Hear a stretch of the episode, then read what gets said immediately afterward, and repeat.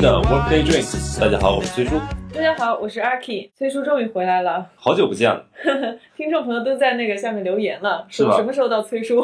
崔叔去哪里了？我好像今天听你们最新的一期聊了什么东西啊？冲击三观就冲击三观，我一点进去一听，怎么聊大保健？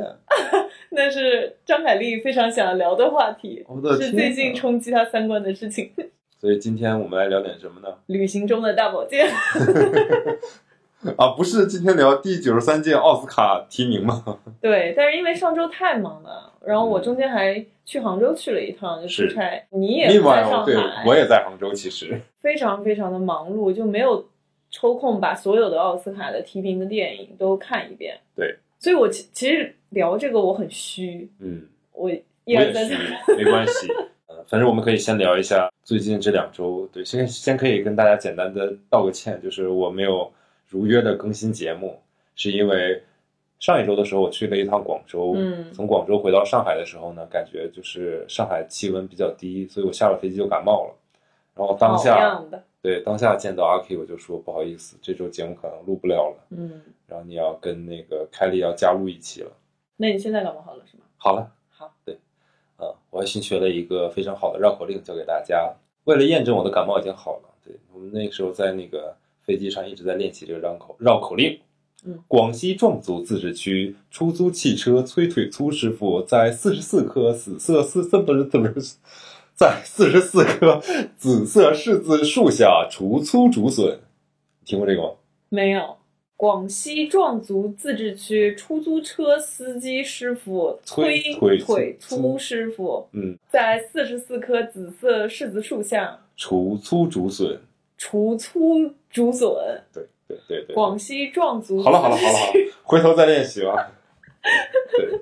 所以为什么要练这个绕绕口令呢？去了广州嘛，嗯，怕自己的普通话不够标准。嗨，广州好玩吗？广州挺好吃的，我也不知道玩啥，我就去看了几个比较有特色的吃饭的地方。嗯，有一个叫做超友群里面听友推荐的那些吗？啊，对对，是这样的，就是我在临出发去广州之前呢，在我们的听友群里面发了一条留言，问大家广州有哪些好吃好玩的推荐。嗯哼，我感谢在听友群里面的 Vicky，嗯哼，Vicky 给我推荐的这个呃西华路、中山八路，还有上下九，还有沙面大街，他跟说那边有很多好吃的，嗯，还给我推荐了顺记冰室、陈天记、南信牛奶甜品、陶陶居、莲香楼、广州酒家、明记肠粉他是不是连那个路线都给你规划好了？我看，啊，对对对，然后他跟我说，就是他们都上下九可以顺带去宝华路，他俩离得很近嘛。然后我我我就住在那个上下上下九旁边、哦那个街旁边。然后我没想到的是，上下九其实离广州的十三行也很近。十三行就是做那个服装批发的嗯很有名的地方。对，我能去的就去了，不能去的我就点了外卖，我把他所有推荐的都给吃了一遍。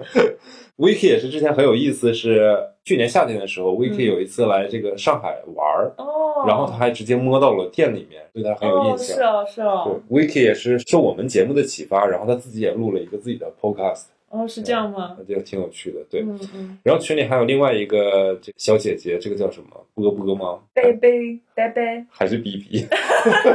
anyway，这个漂亮小姐姐推荐的惠食家哲哲宝米其林一星嘛，嗯，这家餐厅是我长这么大第一家排了三个小时的餐厅，我排了。我天，我前面刚想问你 这些都要不要排队？Vicky 推荐的那些都还好，嗯他推荐的这个米其林一星可是真能排啊！这家餐厅旁边还有另外一家分店，叫褶巴。分店的排队排了大概一个小时吧。嗯，所以你知道我是怎么样的吗？我就是先去两家都拿了号，然后去喝了一杯就是那种什么柠檬冰茶之类的，在外面坐着等冰柠茶，啊，对。嗯然后等了一个小时之后，先去哲巴这家店，就是它不是那个米其林一星餐厅，嗯是它的姐妹餐厅，也是一个老板开的，但吃的东西略有不同。嗯，然后我就去这家吃。这个餐厅我们就吃饭嘛，吃了大概能有一个半小时吧，就吃的特别饱。吃完之后，我们就说出来消化消化吧，因为另外一家餐厅还是没有到哦。嗯你知道我是先等了一个小时，然后去隔壁那家吃了大概个半小时，所以 OK 嘛？那我吃完之后就觉得嗯有点撑，然后另外一家呢，可能前面还有大概二三十人，它正好是在江边，有点像在上海的那个黄浦江边的一样的感觉，哦但是没有上海的黄浦江江边那么好看啊。，OK，啊，然后就走一走、散散步嘛。没想到是那个号就飞速的进展，就是二十一下就十五，然后十，然后五。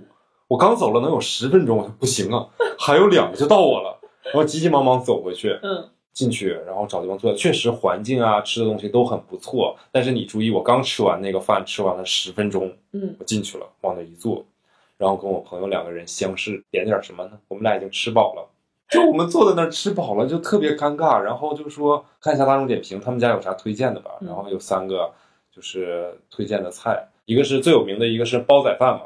那么我们是说死也吃不进去煲仔饭了，直接说麻烦你打包一份煲仔饭。你们特色冰淇淋有什么推荐的吗？然后说我们这边有个什么姜状冰淇淋，就是用姜汁做的那种冰淇淋。我说 OK 哦好，给我一个姜汁冰淇淋。翻来翻去菜单说，再给我来一个杨枝甘露吧。是也是很愉快的经历啊。对对对对，所以广州吃饭啊什么也跟上海差不多啊，好的馆子都得排很长队。我是觉得他们那边人特别愿意把时间花在吃上面，他们对吃很讲究。洲人啊，我我之前接触的比较少，如有冒犯啊，不好意思啊。生活比较随意，就比如说穿着啊，比如打扮啊，因为天气也比较热嘛，可能不会像穿的我我这么复杂，对吧？我在那边就全程保持穿西装，他们可能就穿个短裤啊，因为天气挺热的。嗯，我还去了有一家叫做超级文和友，你知道吗？好像听过。就是把一栋楼从建筑装修就做的很那个很复古，嗯就很像过去的那种老的港，在我看来就是那种老的港式，也可能是老的广东的那种样式，嗯嗯然后非常有情景化代入感的那种，类似于像大排档一样的一个饭店，哇，嗯、很酷。拍了照，没有吃饭那个餐厅真的是休闲娱乐场所呢。啊，真的是。嗯哎，我在那边有一个，就是还觉得挺好，就是茶餐，就是喝茶嘛，先吃饭之前先喝茶，我觉得还挺舒服的。那天早晨去广州酒家吃早茶，然后我们就去那个雅座，有空调的房间里面，嗯然后一边喝茶，然后一边吃那个糕点啊还是什么的、嗯点心点心嗯还挺好吃的。然后边喝茶边吃，我觉得挺好吃。是不是？嗯，之前没有过之，前那一期当中还说说什么那是老年人去的场所。对对对对对，之前没有体会过嘛，这不是就是马上体验了一下，感觉哦确实不错，是不错，是不错，然后挺安逸的环境啊，氛围啊，虽然没有吃 brunch 的那种看起来花花绿绿的很好看拍照，但是也很轻松，而且吃的东西很符合中国人的胃口。没错嗯，而且也不担心会吃的太多，浪费太多，因为它都是一个一个小小的买。对，都很少。但是我有一个地方我就很不解啊，就是它东西为什么都是奇数的？比如说上来的这个包子，要不然是三个，要不然是五个，你知道吗？哎，总有一个人要多吃一个。好像是哦。对，就是什么，比如说什么肠粉类似吧，三根，嗯，我就现在就犹豫了。你说我是应该把第三根切成一半，一人一半呢，还是我一个人独吞掉呢？这就是我唯一的不解的地方。希望有人能回答我。哎，这个还挺有意思的，确实啊嗯。就希望知道的朋友在我们的那个评论区留言。对，这就是广州，然后就回来啦，然后就感冒啦，然后就是上一周，周一、周二的时候去了杭州，阿 K 也去了杭州。是工作去的，我主要是探班嘛，去看你们工作嘛，但是没去成。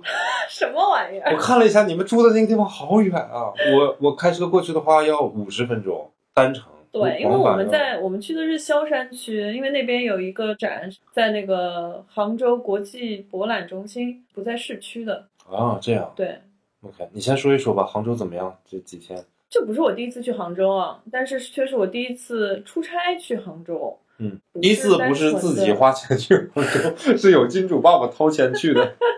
没错，我是因为受朋友知识之邀嘛，他们去参加那个中国化妆品展，然后我去帮帮忙。因为你要提前一天去布展，嗯，所以大家都又什么电工，又做劳力，然后又做搬运工。嗯对其实你发信息给我们说你那天要来的时候，我们都想，哎，别来了，别来了，真的太累了，你知道吗？啊，OK，呃，还好我就没有去。嫌懒，你偷懒太远，你觉得对不对？对，除了展馆和家，就去了一趟就近的超市。我猜也猜到了。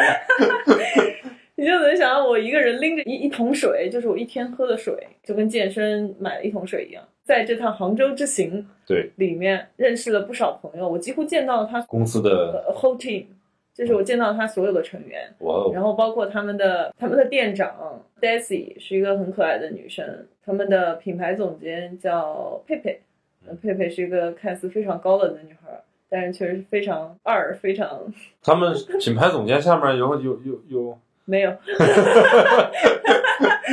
我明白了，大家都是大家的老板，对，大家都是大家的下手。还有一个关山嘛，弟弟，嗯哦这个我们也一起见过，对。对不对？九八年吧，九七年我给忘了，反正特别小，嗯。是那种我可以公主抱他抱起来的那个男生。对，就很瘦弱，对，但他却有一米八七八八，对，差不多，还挺高的。对，还有一个布展师，专门这次活动也是过来帮忙的，对对，也是过去帮忙的。哦然后一个女生也非常可爱，嗯。叫星星，嗯嗯，还挺好的。去死妈妈，嗯，她妈妈就是过来开车接我，对他妈妈没有跟你们一起去杭州是吧？去了去了啊，他妈也去杭州了，去了，特别有意思的一老太太，是一个医生。嗯，我说东北人，对我觉得我的工作挺没有意思的，没有意义。嗯，在做品牌策划嘛，basically 非常商业化的一个工种。我说不像你，你看你是外科大夫，对啊你可，以救人。不说这个是不是雇佣关系，仅从这个层面来讲就是是一件有意义的工作是一，件有意义的工作。是，他说有什么意义呢？就活了，他们还是会死啊。好 real 啊，会有很多很有意思的对话什么的。那详情呢？我不知道我的这期 vlog 可不可以剪出来，因为哟除了哎呦，有 vlog 了，顺便给自己的那个微博还是什么 打一个广告，先去搜索 Workday Drinks 二零二零，然后再在他的关注列表里面找到我进步青年 Aki 这样蹲一下视频。对，不一定会有啊，以后肯定是还会会有的，对，还会有，以后会有。Anyway，总算开启了一个新的个事情吧，挺好的。嗯不，现在外面的雨下的非常的大，不知道这个声音能不能收进去啊？挺好的挺好的说到这个雨声，我就是在杭州吃的第一顿饭，也是周一的下午吧。那天叫淅淅沥沥的下雨，我在一个叫什么西溪公园有一个餐厅，小破餐厅，不是什么好餐厅，哦，知道。但是正好它是可以就是坐在外面的，就是有一搭很大的一个阳伞，然后撑着，然后就听着那个雨拍打在阳伞上面的声音，因为雨并没有很大，嗯，然后在那个雨下面吃饭，感觉还是挺舒服的。你让我想起了某一段回忆。哦，这样吗？第几段？嗯 嗯，下上上一段还是上上段没事没事，你说吧。好吧嗯。而且西溪公园里面我还误入了一个就是很厉害的酒店，叫悦榕庄。哦，听过哎，不小心的走进去，然后保安问我说：“嗯，先生您是 check in 还是怎么样？”我说：“我开错地方了，我我转掉个头出来哦。”他说：“好的呢。”开的很慢，我看了一下，哦，这个悦榕庄还不错，嗯，就图片上看不是很好，但是现场看感觉还不错。你有没有想说改个酒店？是咱没那个预算，主要是 我查了一下悦榕庄，当时查最便宜的房间是四千五还是四千八一晚，一晚一个微单，是不是？是哎呀天，一夜无话。对，第二天就一夜无话，一夜无话。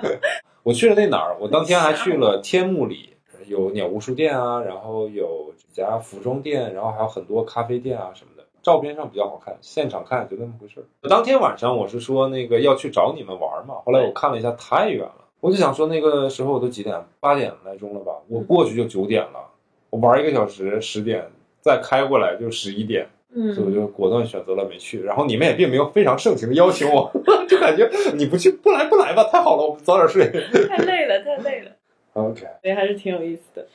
我觉得从他们身上可以看出，当你热爱一个东西的时候，你看到一个年轻团队特别有冲劲儿的那个感觉，对对对创业吧阿 K，你身处其中，你会看到这个人，因为在他喜欢做的事业上面非常的专业，为了达到一个目标，非常有企图心的去做一些事情，哪怕是让他去做搬运工，哪怕让他做个店，做各种各样的苦力劳力。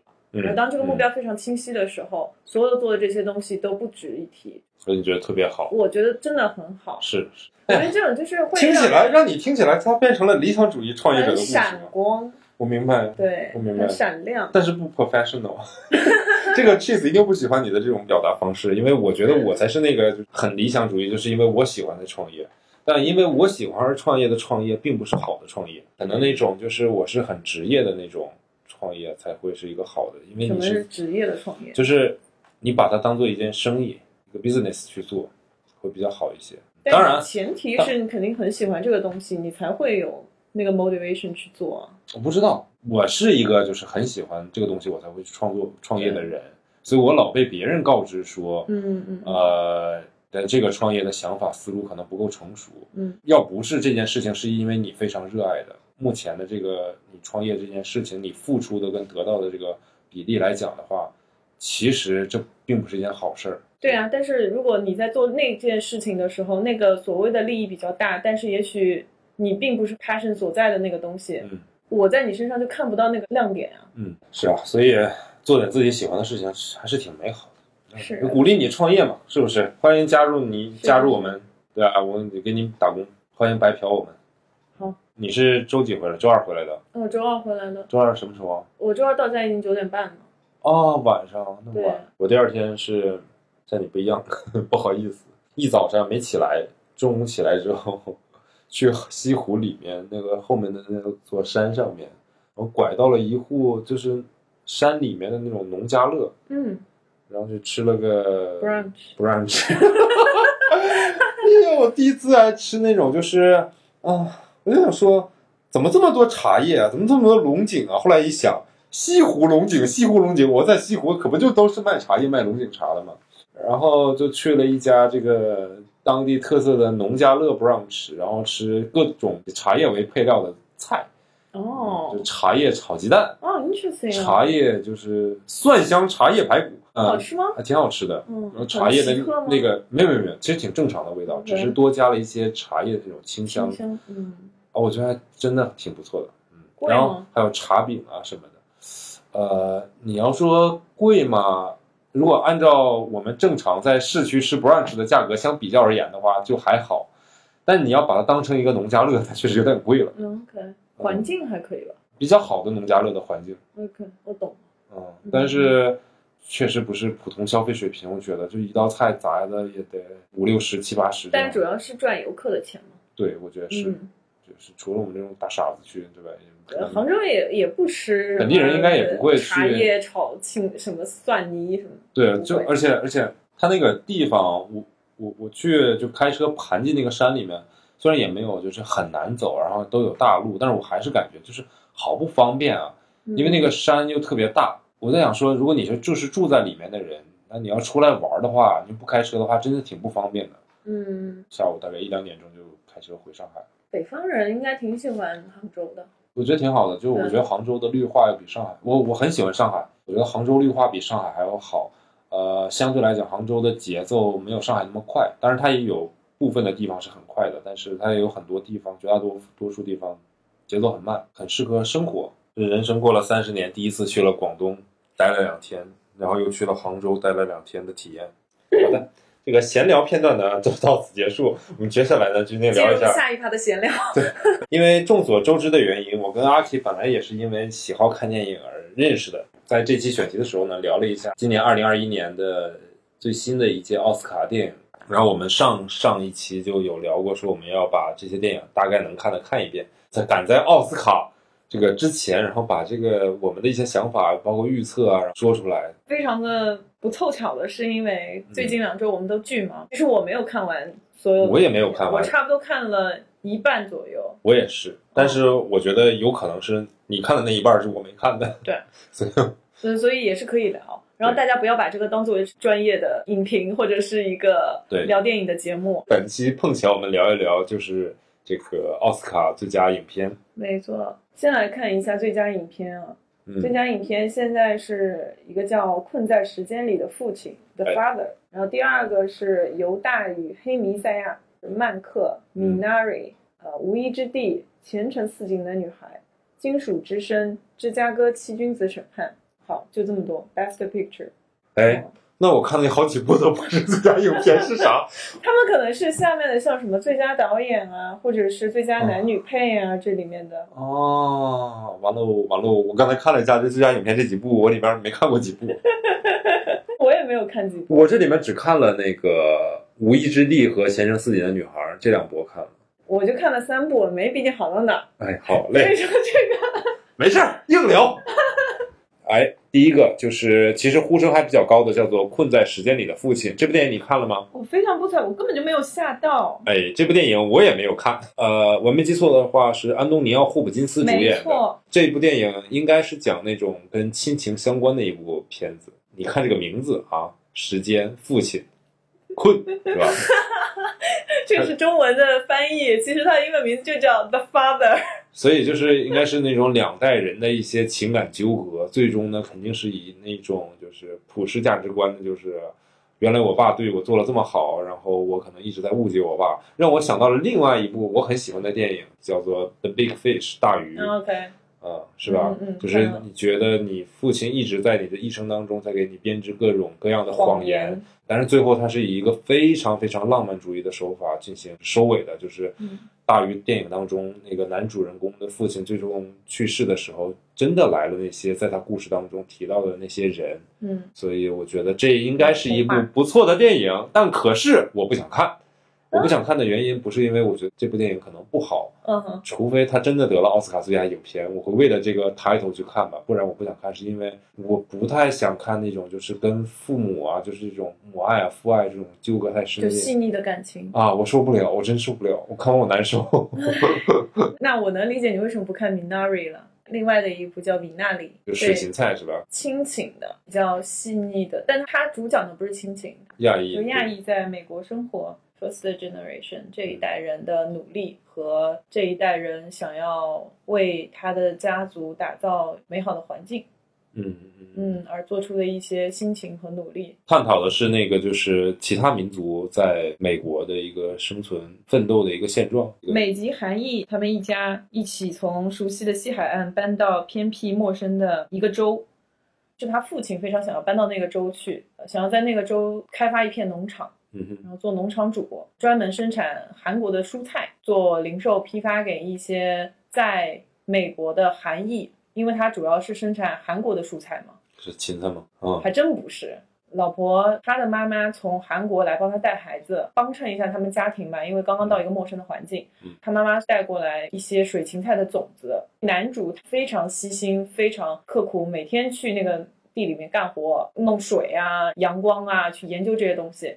但他妈妈带来的种子呢，带着小孩在溪边走路的时候随意撒下了一把。他觉得那个地方是，呃，靠着小溪流，很适合水芹菜的生长。他也不懂什么理论知识，反正就撒了一把。结果那把水芹菜长得倍儿好长，得倍儿好，郁郁葱葱。然后，然后男主这边的经营的农场却经历了种种的挫折，不管是从农作物的生长，还是到遭遇了一些自然灾害、人为的灾害。嗯哼，是因为很多我看到下面影评上面会写说不理解为什么要叫米纳里。那一开始去搜索这个词的时候是不懂这个词是什么意思的，嗯然后也不明白为什么要用这个词，觉得它是不是要换个名字更好。但是我发现其实这个名字很好，哎，水芹菜它就随便撒在靠着小溪流的地方随意的生长。嗯，但是像他们很多的一代移民，所以暗示的就是一代移民的这种命运嘛。你那么努力的去努力奋斗抗争，嗯经历了种种挫折，未必成功，但是 有有有的时候你可能你可能像那个 Minari，就是像水芹菜一样，有心栽花花不成，无心插柳柳成荫那。不能理解，就是说我自己个人理解啊，就是说你其实就跟本来觉得放在韩国或者放在 local 的地方，它可以生长。如果把你带到另外一个地方，有同样的环境，不管它是哪个国度，你都可以郁郁葱葱的生长。整体的基调还是比较积极向上的吗。他们在不停的挣扎。本来他们在那边也没有什么特别好的工作，他老婆甚至语言都不通，带着两个孩子，在西海岸的时候就在工厂里面分小鸡的公母，哦，哎，对，然后他们他有趣的知识点，怎么区分呢？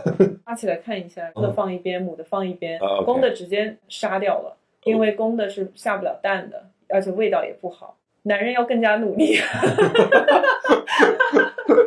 下辈子变成鸡的话就，就就命运还挺多舛的。然后这个老婆呢就非常的不能理解为什么要搬到一个特别特别偏僻乡下的地方，甚至他们开车去市区买东西也要一个多小时，不理解，甚至有点怨恨丈夫的那种嗯。心态来这里生活，但是丈夫有他自己的梦想和他想要去做一片改变的那种心境。所以他非常努力的去促成各种事情，带自己的小孩融入到这片乡下的生活当中，感觉好像有些亚裔会生活很优渥、很成功，是这样的一个形象，是有点不太符合的，但恰恰却是很多的现实。嗯，嗯，你推荐这部电影吗？你觉得？因为我是比较喜欢看家庭剧的，我理解你为什么也不看那个 Marriage Story 了。我是比较喜欢看这些，所以我会推荐给同样有这方面兴趣爱好的人去看。我也很喜欢一个日本的电影大师叫失之愈合，他拍过《步履不停》《小偷家族》啊，啊，OK，知所以道。他所有的这些这都是我不会看的电影对啊。对对，就时间缓缓流动，嗯，呃，人生步履不停，一个阶段一个阶就是人间，观察者。是是是，这个整个节奏非常舒缓，但是又有矛盾点，你好像作为所有的平凡的个体，无时不刻每个阶段都会遇到的一些烦恼。作为一个观众，你都能够感感受到那种别人的揪心和别人的无奈那你觉得这部电影有望竞争奥斯卡最佳影片吗啊，未必啊，未必。对？OK，对，那么下面一部呢，《犹大与黑弥赛亚》，一九六零年代美国黑人社团黑豹党历史上的真实事件，还是一个黑人的那个事件。我可是现在不仅仅是呃，对 Asian Asian hate 不一样的是，就是 Asian hate，我觉得一部分是因为 coronavirus，嗯哼一部分其实有一点像那个 Jewish，他嗯们掌握了大量的财富。我这么说，就比如说特朗普的那追随者们，他们会有更多的 Asian hate，他们觉得是你们抢了我们的工作，不喜欢黑人是一个原因，不喜欢 Asian 是因为 Asian 他们要求的薪资比较低，然后又非常努力工作，然后又很聪明。受过高等教育，对，无论你是在就是那种重体力劳动上面，还是说在一些就是有智慧的这个工作上面，Asian 都发挥了非常大的作用了。前两天不是很多对对，那个有个新闻，一个就是操着广东话的一个老奶奶被一个就是白人就袭击了嘛。那个白人被老奶奶拿拐杖打得头破血流，那个老奶奶还一边就是哭一边骂嘛，就是死扑街，就是来来哦欺负我怎么怎么样的。然后我一方面就是觉得啊，这老奶奶好厉害，就是把那个小伙子打成那个样子。嗯但是一方面就感觉很难受，就一个一个老奶奶，然后被那样的欺负，而且单纯的是因为种族仇恨这种对，事情，我就就觉得不可思议。这都二十一世纪都二零二一年了，怎么还能够有就没完没了了？就好。说回到这个电影哎《犹大宇黑弥赛亚不知道，没看。我没看，还有一个原因就是因为我有点，说实话，就是疲惫了，就是看这种所谓的政治正确电影有点疲惫了，所以它不是我的第一个 priority 会会觉得有意思的一个电影。Let's continue，下一部《曼克》。《曼克》这部电影是那个 Gary Oldman 主演的。加里奥德曼去年好像凭借呃那一部叫做嗯《至暗时刻》Gary Oldman 的演技呢有目共睹。这部电影呢，然后他这里面演的是那部就是公民凯恩的那部就是自编自导自演的那位大导演的故事，里面饰演的是奥逊威尔斯。At least 你要了解公民凯恩这部电影，就阅读理解成本比较高。我记得我小的时候特别中二，人类历史上最重要的几部电影之一，其中有一部就公民凯恩嘛，包括近代电影最有名的。然后我就把《公民凯恩》看了，看完之后我也没看明白，这到底这电影牛逼在哪儿？哦，原来它里面就是所谓的这些蒙太奇啊、手法呀，就影响了后面所有的电影。那时候我年纪还小，然后只凭借这个虚名，然后看了这个《公民凯恩》。那今天这个漫客呢，就暂时呢，我还是就不要我有点处处。对对对所以我还没有看啊嗯，，我怎么样？也没看，下了。我也下了，嗯，这有啥用啊？就好像书已经买了就算读了一样 就好像衣服买了之后就健完身了一样。啊，真的是啊，行吧，好，下一部《前程似锦的女孩》啊，这部我看了，《前程似锦的女孩》讲的大概是一个什么事儿呢？就是几句话概括一下啊，嗯，跟我们年纪差不多相仿的一个姑娘，然后呢，在她本来是学医的，后来辍学了，一直在一个咖啡店里面打工，做做一个咖啡师。不是说做咖啡师不好啊，你知道，以她原来的才华和智商，不应该做现在这种事情。大材小用，对，然后呢，她更多的时间呢，就是晚上流连于各种夜店，然后把自己装醉。不同的男人就是回家，准备要发生一些啊你懂的事情的时候，突然就醒过来，向他要施暴的人，然后进行就是这种嘲讽啊什么，就吓唬他们。倒也没有什么特别实质性的，比如说报复性的那种伤害啊，就警告这些人，就是你们这些人渣不要趁着姑娘们喝醉了，然后就怎么怎么样，大概是这么还挺有教育意义。啊，对，大概是这么样一个姑娘吧。然后呢，OK，好，那为什么叫《前程似锦女孩》呢？其实就是，我说不能剧透的太狠，反正就是他之前这个大学有经历过这么一件事儿，造成他今天又辍学，然后又变成了一种报复。你大概也能猜得到，对吧？大学发生了什么事儿？好，先说好的一点吧，是什么呢？就是他最终不是那种就是好人战胜了一切，而是好人死了，然后坏人可能后来才被绳之以法。我觉得不太好的地方是到结尾就是特别的没有力度。其实他简单讲的其实是一件很简单的事情，无非就是跟就是性侵啊、性骚扰相关的一些东西。所谓的前程似锦的女孩，言外之意就是因为发生了某些事情，把一个前程似锦的女孩的一辈子都毁掉了。OK，但是啊，过誉了这部电影是吧？我看完之后呢，觉得这部电影要是能获得奥斯卡最佳影片，哎呀，我的天呐，那花木兰我跟你说，那就是最佳动画片儿。花木兰提名了吗？提了。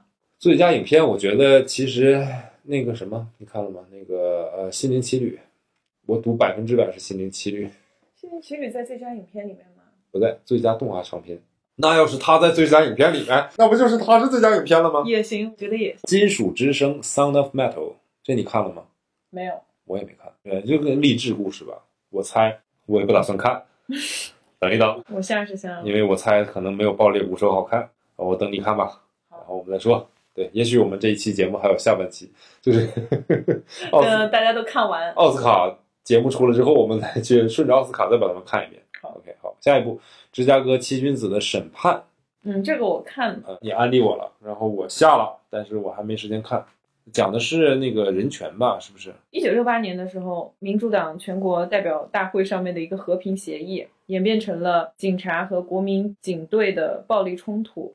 但是嗯当时就拎出了这七个人，他们就被指控阴谋煽动暴乱，这个非常有名的审判案，同样身在一个不太公平的审判当中，所以大家最后都克服了种种的困难，团结一致。团结一致。人权，或者说关于这个法治现代化进程啊。哎，你发发现就是奥斯卡电影这些电影真的都是好，老说我们就是啊，我们国家怎么怎么就举全国体制，然后所有的事情都是那种上纲上线怎么怎么样。你看看人家美国的这些电影，哪一部不是政治正确？把各个小的，比如说移民问题啊、黑人问题啊、种族矛盾啊、人权呀、对吧？这些所有的东西都包含进去了。它不哪一个不是政治正确的？是，所以别老说我们国家怎么怎么样，这是很正常的事情。只要有国家，肯定有这些东西。对好，最后一步就是重点要提的，你也看了，我也看了呢，我们俩终于看了一样一部的《无依之地》。No 嗯，Man 这部电影呢也是，呃，前两年大火的三块广告牌的最佳的女主大女主，叫啥我没记住啊叫什么 Francis，Mike Dormant。值得一提的呢是导演这部电影的导演 Chloe Zhao 赵婷。是宋丹丹的 stepdaughter，我也不太搞清楚这个 stepdaughter 是什么意思，是她前夫的女儿吗？是她现任老公的女儿，啊，就是说其实跟她本身没有血缘关系。我的意思是，就是她的这个赵婷的成长啊，就进入电影跟她的这个宋丹丹有关系吗？这个我就不太了解了，我只听说赵婷是十四五岁的时候去美国的，呃，by that time 就是宋丹丹和她爸已经在一起了吗？我不知道那么 detail 的事情。哎，没有人关心宋丹丹的这些八卦信息。哎呀，啊，呃，不管怎么样，就是电影我看了，你完全感受不到这是一个中国导演拍出来的东西。这个是非常可贵的一个点。啊、我说实话，看完这个电影，我第一感觉是，甭管故事怎么样，有奥斯卡那个味儿的，反正对吧？就就是是美国独立电影，对，就是他得奥斯卡，我觉得就说得过去。是对，比如说我这里面看《前程似锦的女孩》这部电影，你要是能得奥斯卡最佳影片，真的我就掀桌子了，啊！但是这部电影是 OK 的。《No Man Land》其实讲的故事也比较简单，前半部分的时候，我们以为就是一部公路电影，就是一些人加引号的，你认为他们 homeless，homeless，对，就是选择了一个这所谓的更加体面的生活方式，就不是沿街乞讨，而是开着那个大的大卡车，大卡车，对，就是生活在这个车房车房车嗯里面，对，大卡车，嗯，对吧？然后生活，但影片的后半部分其实并不只是一部公路电影，就是它从几个点去探讨了，就是女主啊是怎么样，就是进入这个人生当下的，然后她的未来是何去何从。一部分它是关注了就是一个小部分群体的利益，这也符合了整个奥斯卡所有提名电影里面的那个主流的价值观。就那个调性，对，关注了这个小部分人的利益。二一个就是他在情感上面做了最大化的输出和共鸣，挺有意思的。而且整个故事是那种缓慢的，很温柔的娓娓道来的。他的那个视觉和摄影风格都非常好，就像风一样，就非常的流畅和连贯。是的，是的。然后那个视角展现也非常的文艺。嗯嗯，整个色调也是文艺。上述这么多电影里面，我只看了《坚强四眼女孩》，还有我看了其他几部，就是有一个叫做《为你好》，嗯，然后还有一个叫做什么《波拉特二》，你知道，我就看了好几部奥斯卡，但是感觉不太味儿不太对，然后就看了这一部，感觉哎味儿对了。啊，这部电影也是我我什么时候看的呢？我从广州飞回上海，在那个飞机上飞了两个半小时，正好把这部电影看完的。哦，但是感觉是看进去了，就没有睡着，然后没没有走神溜号。空中简餐的时候，我也是爱理不理不吃，然后把这个电影给看了。对，当然如果他没有得奥斯卡最佳影片的话，我觉得也没问题。作为赵婷导演到这个水平，我觉得我我觉得他以后也是一个对非常非常厉害的导演。嗯啊，实在不行的话，回到中国来发展，对吧？这个丹丹姐的这个实力还是不容小觑的。我当时其实没有认真的在看这个电影，不像你全神贯注的看的。是，打算之后我再把它拎出来再看一遍，但是还没有找到这个时间。它需要一个比较好的心境。是。哦，我觉得在飞机上看的话，你要不然也没事可干。对。然后你也玩不了手机。对。这部电影是最大的机会，就是万一杨老师能玩手机，真的你中间能玩玩玩走神好几次。你这么说到飞机上面看这个，我想起了一幕，就是。我之前我不知道哪飞哪了，然后我在飞机上面看《超级有钱亚洲人》，叫啥？啊啊，摘星奇缘啊！对对对对对，他就拍的有点刻板印象，非常刻板印象，想让亚裔买单，国人的我们国家人的认同的这种文化认同的这种输出。对。但是看这个电影的时候，我是先看了电影之后，我再去看他的演职人员和他的导演列表的。但我看到这是一个来自中国的一个导演的时候，我非常惊讶。嗯，然后我还去搜了他的相关资料，这摄影师是他的男朋友哦，不，挺有意思。希望希望这部电影能获得这个奥斯卡奖。觉得值得一提的是呢，就是因为我们对电影有了这么多的一个了解，我们就知道，比如说一部电影到最终呈现在你的眼前的时候，一部分靠的是演员、导演和其他很多人的努力。不过另一方面，你看到最终的这部电影也是制片人剪辑的，也并不是我们可爱的导演剪辑出来的版本。嗯。最终呈现的说，这个看起来不像一个中国人拍的这部片子，也可能就剪辑也发挥了很大的这个力量，我也说不定。我为什么要提剪辑呢？翻来覆去呢，就是有一部我心目当中认为它应该成为今年角逐就是最佳奥斯卡最佳影片的电影，但是它不可能在提进提名的名单上，因为它并没有在大荧幕上公映，而是选择了在 HBO 的流媒体上公映的一部叫做扎克史奈德导演剪辑版《正义联盟》。呃，那个四个小时的，对，四个半。我看完了，特别好。你来说说，如果有听我们节目还有 DC 粉的话，当然这个概率非常非常低。跟大家简单的介绍几句啊，在遥远的美国，动画片儿啊，不对，不不不不，超级英雄啊，我说这个除了漫威宇宙打造那些钢铁侠什么的以外，还有另外一个叫做 DC 宇宙，就一个同样或者说曾经更加恢宏的、更加庞大的一个，就里面有超人啊，然后有蝙蝠侠呀，有小丑啊这些等等等等。然后包括我们知道的那个闪电侠，还有那个神奇女侠，这些全都是 DC 漫画宇宙里面的。那么因为一些特殊的原因呢，DC 宇宙的这个电影的版权一直在华纳的手里面。如果你对这些就是华纳和 DC 之间的恩怨纠葛了解的话啊，自己去 B 站搜吧，我也不讲了。反正就是导致上一部这个电影。正义联盟在二零一七年上映的时候，虽然是扎克施奈德导演拍的，但是拍的时间太长了，华纳人觉得这东西不能放出去，我没办法，然后找了漫威那边的一个导演过来，叫啥啥尾灯啊，那 我们就戏称尾灯。OK，啊，灯哥，灯哥呢就是重新补拍了一些镜头，然后呢剪辑了剪辑，放到了这个我们一七年的那个公映版本的大概一个半小时。然后所有的这个网友就开始在互联网上疯狂的请愿，包括在白宫的网站上，包括在各种 hashtag 上请愿是 release 扎克施奈德，就是当时拍的他的那个剪辑版。这件事情我觉得是永载史册，就是真的是在网上请愿了三年，终于在 HBO 的流媒体上看得到这个版本最终的呈现。二零一七年那部由尾灯后来接手的那部评分非常的低，这一部长达四个半小时的真的是毫无尿点。就是是我今年看过的最好的一部电影之一啊，非常的完整。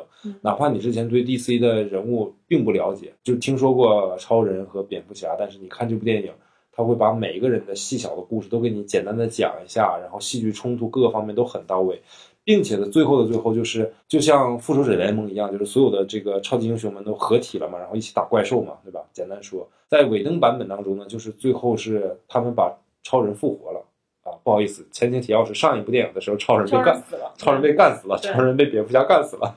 然后这部电影的时候，这蝙蝠侠把超人救活了，复活了，不能叫救活了，复活了。嗯对，尾灯版本里面就是复活了超人之后，超人以一己之力就把那些所有的坏人都干死了。既然叫一个就是正义联盟，那也不如叫超人得了。对。然后这部里面就发现不是，原来超人只是就是贡献了其中一部分力量，绝对是每个人都发挥了各自力量，才真正成为一个名副其实的正义联盟。也可能是一个 DC 粉啊，这么多年终于有出头之日不错啊。虽然奥斯卡不提名你，但是我提名你啊，多大脸？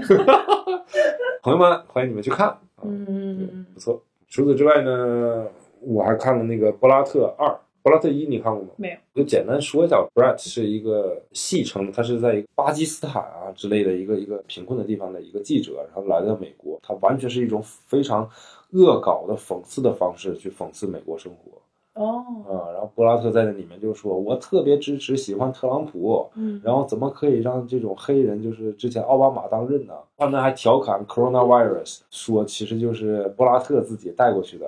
但是他在电影里面为了打成一片，然后就跟各种特朗普的追随者，然后呢就痛骂中国，里面说了很多就是类似于这种讽刺的笑话。呃，我看布拉特一的时候，大概已经是很多很多年前了。嗯，然后那个时候还觉得蛮开心的。可是看二的时候啊，虽然他这些里面的笑话全都看得懂，但我总感觉有点 low。我不知道是我变了，是我不干净了，就是不够那么接地气了，还是怎么样我？就是看第一的时候，第一部的时候笑得可开心了，嗯看第二部的时候完全没有笑，这种屎尿屁的那种就是讽刺类的电影喜剧，嗯，喜剧。然后我突然觉得，就是这部电影其实有点美剧，对，然后他有一部里面是恶搞，就是说自己的那个部落很贫穷，然后他带着自己的女儿，他要把自己的女儿献祭给川普身边的一个红人之类的，就因为这个人他其实讲的这些政治效果，这个人就是跟各种女性都有不正当关系，怎么怎么样的，嗯是特朗普的二把手、三把手这样的，他把女儿要献祭过去。带他女儿呢，要接受和学习美国文化。这个时候，他带他女儿去参加一个呃，类似于高端的名媛的酒局酒会啊。每个父亲带着自己的女儿出场，然后跳一段舞，然后他女儿呢那天正好来了 period，嗯，故意的要把下面的下体展示出来，然后鲜血淋漓。我当时看的，我知道他是在搞笑，是在恶搞，但是我看的就非常的有点反感。嗯，你变了吧？我我我可能是变了。Anyway，嗯，这电影我觉得他也不太可能，他也没有被提名最佳影片，可能是最佳男女配之类，男配。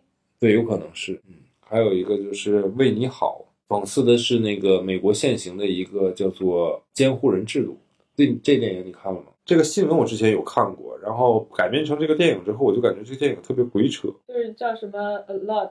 I care a lot，对对对，就那个，嗯，就是《Gone Girl》的那个女主角，对对对对对对对对对她有一个中文名字叫裴春华，啊，对，她很热爱中国文化。我还在那个一个脱口秀上看他说，用特别生硬的教大家一句 Chinese slogan，叫脱了裤子放屁。啊，对，我以为你要说他在那读诗，他确实在一个脱口秀上面还读了几句中国的诗。对这个电影，我也是觉得整个的服装造型呃都非常的好看，但这就是是这故事情节有点扯。对，有点扯。后来编剧编的真的有点扯。这部电影的出发点，我觉得也是，就是要提醒大家注意这个非常有漏洞的这个制度，就监护人制度，把一个正常的一个老人，然后通过他跟医生之间的一些灰色的收入，然后通过医生来评估，说这个老人没有照料自己的能力啦，比如说有精神类疾病啦，或者身体残疾啦，怎么怎么样的，法庭直接指派一个监护人，法官都不需要见到这个这个老人本身到底是不是好的。嗯然后这个人就全权处理这个老人，无论他是人身自由以以及他的财产所有方面，听起来很可笑，但确实是真实发生的。我早在这部电影之前就有看到过相关的报道，是哦，前半部分我觉得还挺有意思，后半部分扯淡。不过你刚才提到一个问题，就是说那个关于持枪的问题，因为这部电影的结尾处，女主意气风发走走上人生巅峰，但是被自己曾经就是剥夺自由的一个老人的儿子就一枪击毙了。他就以这种方式进行收场了整部电影，我就觉得啊、我要我不喜我不喜欢，就是我觉得这个太好莱坞了，奥斯卡，嗯，对 你这个评价确实，对，就是你你的立意很好，你的故事的这个方向没问题，但是你把它拍成了一个就是商业爽片，我是觉得它可以拍得更深刻一些，是的，哪怕它是可以是一个搞笑的都没问题。而且他请的那个男主，小恶魔，对，叫 Peter，对，嗯对就是那个《全游》里面的小恶魔。所以他出场的时候，我以为这会是一个非常搞笑的，对，有一个这样的 Either way，就是里面的人都是很有演技的，是的，就是咋样也应该不错。但实际上，我觉得这部电影最大的错错在编剧，因为嗯，剧情是有硬伤的。而且他作为一个黑手党，不管是这个智商对，就是问题的这个阵仗上面差了好多。就挺可惜的。反正这部电影是不太可能那个什么的。你说那个最后枪击的那个刹那，嗯。其实之前也有一部电影是那个《狩猎》，我不知道你有没有看，也是最后一幕是枪击的那个声音，但它是一个开放式的结局，嗯，就也觉得那一枪就正好把所有的情节都在这个地方通过那个枪声就结束，收尾，嗯、对，收尾是一个非常非常好的一个经典的一个结尾的感觉，但是在这个里面，这 场非常的草率加无对，就就是嗯嗯，，That's it，这就结束了。对，搞什么？最重要的问题是，它前半段围绕的就是小恶魔的母亲被这个裴春华，就是女主非法的监护人的手段监护起来。就前半部分讲的是这个，后半部分突然变成了小恶魔跟他一起联手开始，就是通过监守监护人手段去做买卖。就我感觉整个电影就让我嗯就错乱了，我就混乱了，真的。小恶魔可以去控制，对啊，我不如看就是你们两个互相整死对方也行对啊，我。为什么要跟你联手？对，就突然两个人说上自己？联手，我就 excuse me。嗯 那你们前半部分打的你死我活，都要了对方命了，然后怎么突然就握手言和了呢？是不是觉得利益大于一切？啊、我就觉得逻辑上铺垫不够，主要我觉得是铺垫不够。小恶魔的那些手下都非常的惧怕他，但是我并不明白那个点在哪里，就你明白吗？有对他有啥可怕？啊，你看了这部电影是吗？看了呀，啊、那手下还有点二，嗯都，一个个都傻不拉几。你想，你是那么牛逼的一个黑社会老大，而你还能被裴顺华给抓起来，嗯你手下一个比一个二。你记得最开始中间有一幕是那个他的手下带着两个保镖，然后去养老院去接他妈妈嘛，就对，接那老太太就。最后一幕他都已经走到那儿了，啊，你想一个养老院的保镖能有多厉害？你们三个人去，让人干倒两个，你们是专业黑社会啊！被养老院的保安都打不过。但是最后一幕，他其实他妈妈已经走到那个车子那儿了。对，如果当时他车上再有两个人，或者再有一个人啊下车去接一下，这也也结束了。对啊，那那个可能也不是编剧的问题，那些可能也是实际拍摄导演。Anyways，对，反正、就是、最后这部得了奥斯卡。不可能，啊绝对不可能。信条得奥斯卡，他都不能得奥斯卡。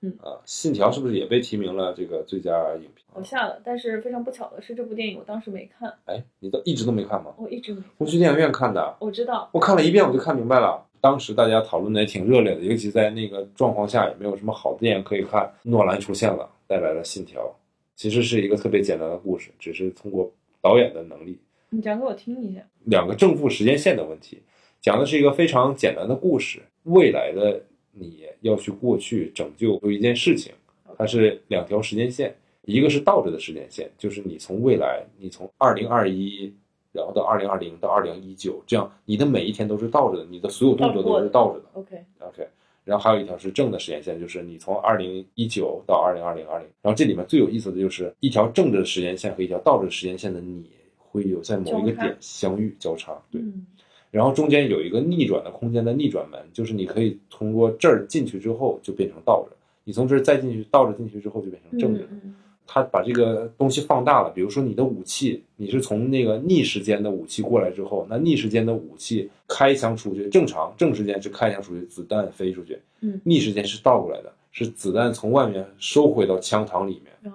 它就是在这个所有的这些逻辑上面做延伸。其实它最难懂的，无非就是这个逆转的这个时间的概念问题和时间是和许多事物的问题，你讲的也挺清楚的。嗯大概就是这么回事儿嘛。OK，呃，但是导演牛逼啊、我承认得奥斯卡奖，我觉得是费点劲。阿凡达能得吗？他都不一定能得。那我回头看一下，这个我也下载对，。可以简单看一下啊。好的，好，然后之前我们讲到最后以一枪收尾的那个电影《狩猎》嘛，但嗯是那个《狩猎》是一二年的时候拍的，就很早的一个电影。为什么提这个电影呢？是因为这个电影的男主角汉尼拔的主人公叫麦斯·米克尔森，嗯，米叔对，米叔，二零二零年的时候也是演了一个电影叫《酒精计划》，也是一个丹麦的电影。对对对然后这部电影呢，也在今年的奥斯卡当中有提名最佳导演。这个导演呢叫托马斯·温特伯格，《狩猎》也是他拍的，就一个导演。我有的时候甚至怀疑丹麦是不是就这几个演员。酒精计划呢，我在上一期的嗯跟凯丽姐聊天的当中呢，也是稍微的讲了一下。计划你看了吗？我没看，跟你说的那个同学曼纳斯差不多他讲的一个中年男人的中年危机，一群中年男人中年危机。我猜到，然后他基本上讲的呢，就是说有四个好朋友，他们在嗯中学里面做老师。跟麦纳斯不差不多嘛，也是四个人。对对对，是哦。在一次酒桌上面聊天的时候，就提到了一个应该是戊戌有的一个理论，意思就是说，当人体内的酒精达到百分之零点零五的时候，整个人的状态、表达的能力和你工作的一些思路啊什么的都是非常清晰和好的。人要喝点酒。然后呢，这四个人呢就开始了在自己身上做实验，为了验证这个东西，还去写论文。然后第一章、第二章、第三章，然后有不同的课题。然后，anyways，当开始实施的时候呢，大家都非常的兴奋。然后发现呢，啊，这个确实有改善。喝完酒之后，确实人的语言表达能力、跟妻子、跟孩子相处的这些过程当中，一些细微、非常微妙的一些变化，让自己感觉上是一个比较外向、比较活泼、比较开朗、比较有趣的人。慢慢的那个原来年轻时候的自己的那种形象，就慢慢的回来了。嗯，男人的自信回来了。尤其是男主角，因为男主角他是一个历史老师，以前跟学生讲这些东西的时候毫无激情，嗯但是他自从喝了酒，对对对，现在就开始慢慢的转变了，然后学生也巨喜欢他。呃，OK，那他们验证了这个之后，就开始验证第二章，说，呃，是不是有个体差异化呀？是不是不是每个人都是百分之零点零五啊？那我多喝一点，看看会怎么样呢？嗯然后。我觉得有意思的就就要出现了。对，然后就就多喝了一点，多喝了一点之后呢，主角喝到百分之一，百分之零点一，OK，大的量了，就大家都带酒去公司，就是去学校喝，然后偷偷的喝，在这个过程当中就越喝越多，越喝越多嘛，因为也觉得确实自己得到了一些改善，嗯，包括跟老婆之间的关系也越来越好了，嗯，研究到第三章的时候就开始有了一些酗酒问题，就是你长期的在这种环境当中饮酒嘛，急急转直下。家庭破裂啦，朋友甚至失去了生命。它整个的镜头啊，什么语言是非常美的，整个故事还是非常流畅、清晰的。推荐吗？它可以看，可以看，感觉好像会给人一些思考。对，但是你知道，我看这个电影的时候，我是因为也是比较忙，所以我空了好几天才看的。剧情直上的时候，我看的津津有味，我觉得哇塞，这理论真好。嗯，从那个时候开始，我就特别想喝酒，然后连着的好几天我在家里摸索酒呀，然后把我那瓶威士忌喝掉了。我就觉得上面提到了一些很有意思的历史事件，就比如说像丘吉尔、布什啊什么，他们上台里演讲前面都会喝点酒，壮壮胆儿是吗？就是说喝酒确实会让让人去改变一些东西，会让你的那个思维和你那个状态会稍微好一点。嗯，这是有点科学依据的吧？不能长期饮酒，不能酗酒啊，就会造成一些没有必要的结果。好的，可以看还有哪部呢？《心灵奇旅》。《心灵奇旅》我也看了啊，非常好。这个如果今年只能推推荐一部影片，我们一起推荐《心灵奇旅》。真的就是那个 soul，皮克斯出品的这个动画片，其实这部电影并不是完严格意义上讲，它是疫情之前就已经做好的一部影片，在二零二零年也如约的上映了，非常非常好的一部电影，是好到我不想剧透了，因为各大门户网站也都可以看得到。这个电影真的是太好了，我看完的时候是哭到不行。我就在我们家附近那个 SFC 看的，啊，看完之后我就往回走嘛，其实是十几分钟的，边走边哭，边走边哭，真的，妈呀！人都以为我干嘛了，你知道吗？跟男但是就是朋友分手了，在电影院，跟你的心灵神，跟你的二十二号小精灵再见了。没错，给人触动还是非常大的。回来之后还发了个 Instagram 的 story，我觉得触动大家的部分都不一样，因为每个人都有自己心里面比较痛苦和比较无奈的一个点，在这个电影里面你都可以找到所谓的原型。我的点是，就像二十二号一样，找寻生命的意义。所以当他就是来到了人世间，然后体会到哇，这个美食的味道，哇，这个阳光斑驳的穿过树叶，然后洒在路面上，然后小动物声音、香味，所有的这一切，这就是我生命的意义。我觉得我的生命意义跟这个电影里面的二十二号生命意义是一样的。我没有说我有一个什么样的爱好，我活着是为了这件爱好，我是为一个爱的人，或者是为了一件事情、一个事业、一个远大的追求抱负，不是。生命的美好的本身就是我活着的意义。嗯，我也是被这二十二号小灵魂触动了。你说那个点，我我也是非常的感动。还有一个点就是说，这个二十二号经历过了这些美好嘛之后，他去到了那个那个应该叫无依之地吧？啊，No Man Land，No Man Land，对不对？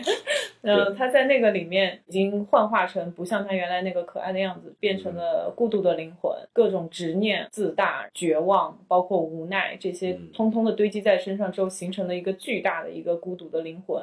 这就非常丧失的在那些地方。那一刻，其实跟我当时有段时间的心境是差不多的。我是觉得，你如果说你之前没有经历过，你可能他也就是一个也就算了，对，是一个孤独的小灵魂，对，一个那个调皮的一个调皮的小灵魂，在那学院里面蹭来蹭去，他可能也不觉得怎么样。但是当你体会到了这个世间上面一些美好的东西，一些美好的情感，一些美好的阳光啊、雨露啊这些东西。体会到了这些最本质、最简单的东西，但他却得不到的时候，或者说他失去的那一刻，是个人都无法接受，有那种怨气，会有那种怒气，会一时之间没有办法想通这个世界上面的很多事情，进入到了那个所谓的 no man land，在那个里面，所有的这些负担沉重的东西都背负在身上。他能游走多久呢？并不知道。如果没有人记起他的话，他可能就是一直沉沦在这个深深的 No Man Land 里。当时我是看到，因为后来人家来找他了嘛，是，他就非常傲娇，非常生气嘛，在那个 No Man Land 里面跑，就那一瞬间，我就觉得哇，不行不行了，就不能再再那个了，就太能理解他那个心情了。嗯。嗯，这个电影非常好，好，推荐大家去看。我刚才看瞟到瞟了一眼最佳剧本改编，原来看到了《柏拉特二》啊，原来这部电影可能就得一个最佳剧本改编吧，也不一定。最佳原创剧本我觉得也不太可能吧。我我想看看就是哪部电影是最佳服装。号也很好。哦，《灰绿犬号》是吧？是那个谁演的？Tom Hanks。对，Tom Hanks。我想看最佳服装设计，《花木兰》《匹诺曹》《洞穴》《地方守护神》。那既然曼克能被提名最佳那个服装的话，我觉得我是得看一下这个。嗯，曼克是我期待很大的，就是我下一步要看的，因为他被提名了很多项目，不仅仅是最佳电影，还是最佳摄影。哎，我看到了我的最佳纪录片，我的章鱼老师。嗯，是，但是因为其他的都没看过，所以我也不好下定论。但是章鱼老师是一部不错的纪录片。行吧，嗯，怎么样？这一期磕磕巴巴的奥斯卡电影的。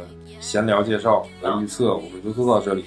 我们不能说预测，我们只能说分享，分享一下这些信息，就是 Q 大家跟我们在一起去看一下。对，距离奥斯卡颁奖还有一段时间吧。第九十三届奥斯卡颁奖典礼推迟到了二零二一年的四月二十五号，那么大家至少还有小半小半个月的时间啊，还可以看一看。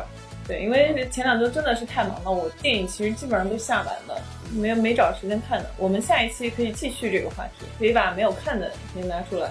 是的，是的，是的，是的，是的。好了，那么今天的节目就到这里结束了。如果你喜欢我们的节目，可以添加微信小助手 WD Radio 零零幺，跟小助手说明你是从哪个平台哪一期听到我们的节目，并且想要加入我们群的。同时呢，你也可以在微博上面搜索 WD，搜索 Workday Drinks 啊，然后他会发布一些主创动态和我们最新的一些节目信息。最重要的是，不管你是在哪个平台的听我们的节目的，如果你觉得好听的话，欢迎你点击订阅啊，在节目下方留言，还可以转发、发发弹幕啊什么的。有什么好的想聊的话题啊，也可以在节目下方跟我们说，或者跟我们的小助手在私信上面讲。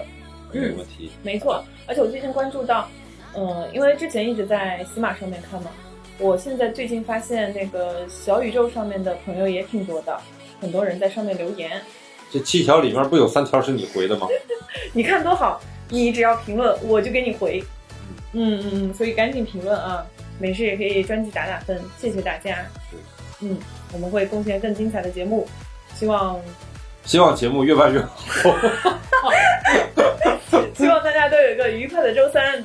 嗯嗯，好的，今天节目就到这里啦，再见，再见，拜拜。